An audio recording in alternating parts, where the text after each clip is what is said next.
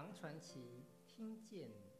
上一回我们讲到，银阳公子负荆应试，银阳公对他寄予厚望。银阳公子到达长安之后，遇到了李蛙，一见钟情，不断的探听他的身份和相见的方法。银阳公子得知李蛙为青楼女子之后，能一意登门求希望跟他们租赁房子，以求近水楼台先得月。究竟银阳公子能否如愿？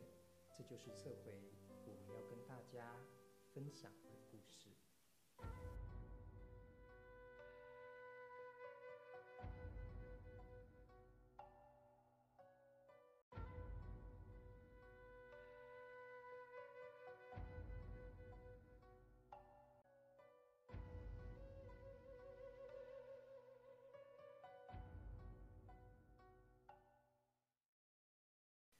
李娃的母亲听到暮鼓已响，便说：“啊，暮鼓已响，公子你应该赶快回去休息吧，以免触犯了禁令。”没想到阴阳公子却说：“我有幸蒙你们接待，非常的开心，居然没有发现天色已经暗了，回家路途这么的遥远，在城里我又没有亲戚可以依托。”该怎么办才好呢？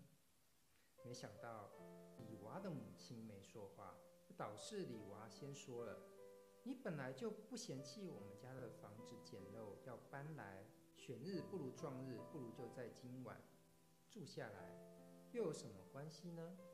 公子一听，心中大乐，但是他们频频地偷看李娃的母亲，看看她的反应。老妇人想想。也就说好女娲就把自己的仆童就叫来了，拿了钱财给他们，请他们准备一顿丰盛的晚餐。女娲笑着推辞说：“我们是主人，你是客人，这样是不合礼节的。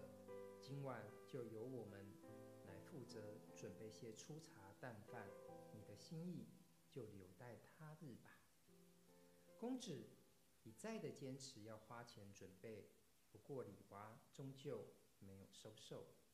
随后，银阳公子就挪到了西屋去住，屋里面帷帐、床榻都铺设得非常光彩照人，梳妆用品跟床上的被褥也十分的精致。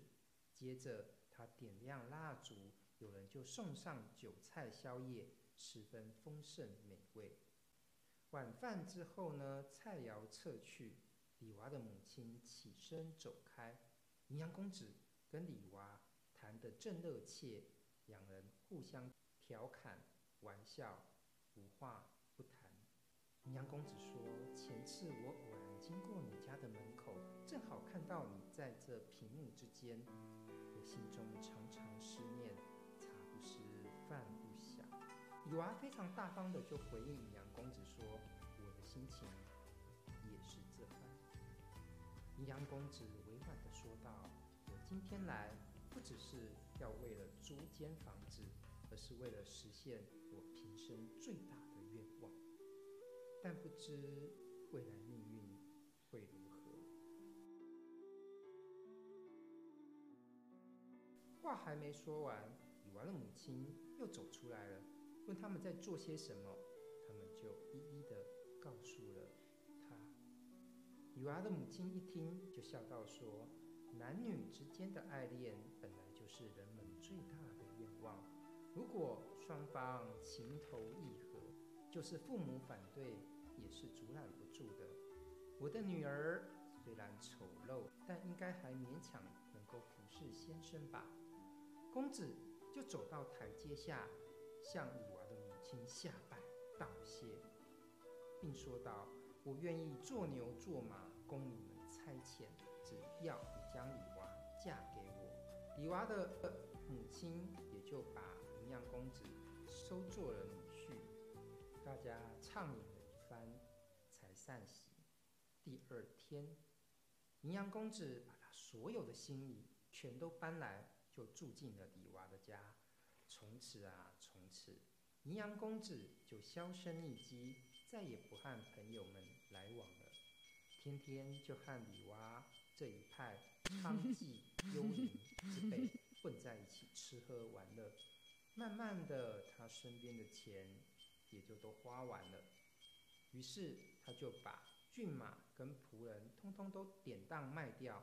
一年多下来，他什么都没有了。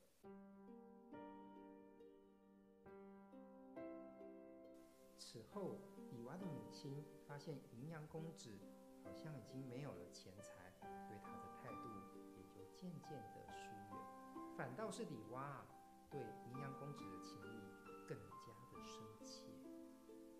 有一天，李娃对银阳公子说：“我与郎君相处了。”已经一年多了，可是我还没有怀上你的孩子。哎，我听到人家说，这竹林的神仙非常的灵验，或许大家一起准备接酒食去祈求他，你说好吗？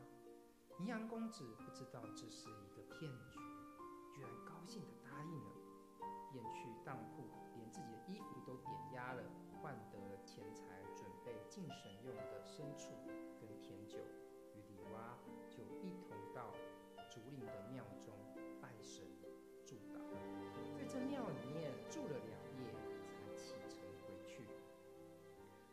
骑着驴子跟在李蛙的车的后面，来到宣阳里的北门。这时候李蛙就对公子说：“从此向东转有一个小巷，那是我姨母的宅院，我想要去那儿休息一会儿。”顺便拜见她，你看行不行啊？公子不疑有他，便依言往前走。不到一百步，果然就看到了一个侧门，往里头看去，有一个宅院，确实宽敞。李娃的婢女在车后对着阴阳公子说：“到了。”阴阳公子就跨下了驴背，正好有一个人从内门里面走出来，问道说。请问是谁呀？公子就回答道说：“我们是李蛙一行人呐。”那人便转身进门禀告，随即就出来了一个妇人。这个妇人啊，年纪大约四十多岁，迎着公子就问道说：“我的外甥女来了吗？”李蛙下了车，妇女迎上前去说：“为什么这么久才来看我啊？”两人对看着就笑了起来。李娃指点银阳公子拜见姨母，见过礼之后，就一起朝西边的门走进偏院。里面有假山亭子，树木修竹，青翠茂盛，池塘水榭优雅绝伦。公子就问李娃说：“这是姨母的私人宅地吗？”李娃笑而不答，连忙岔开了话题，随后送上了茶水果品，都非常的珍奇。在喝茶的时候啊，忽然有一个人骑着骏马，汗流浃背的飞奔过来，告诉他们说：“不好了，不好了！老太太突然生了疾病，病得非常的严重，已经神志不清了。”你们赶快回去吧！女娃皱眉，对姨母说：“我的心绪都乱了，我要先骑马赶回去。到家之后，再派人送马来迎接郎君跟姨母一同前去。”银阳公子本来想要骑着他自己的小驴子跟上去，但姨母跟侍儿呢相对低语了几句，就挥手叫李娃赶快走。让公子随后再跟上。姨母对银阳公子说：“老太太病得要死了，公子应该先留下来和我商讨一下丧事的事宜。你怎么能够急忙的跟着李娃就走掉呢？”银阳公子一听，哎，这样讲也是没错，就只好留下来和姨母一起商议商议，一直到天色已晚，李娃的人马都不见返回。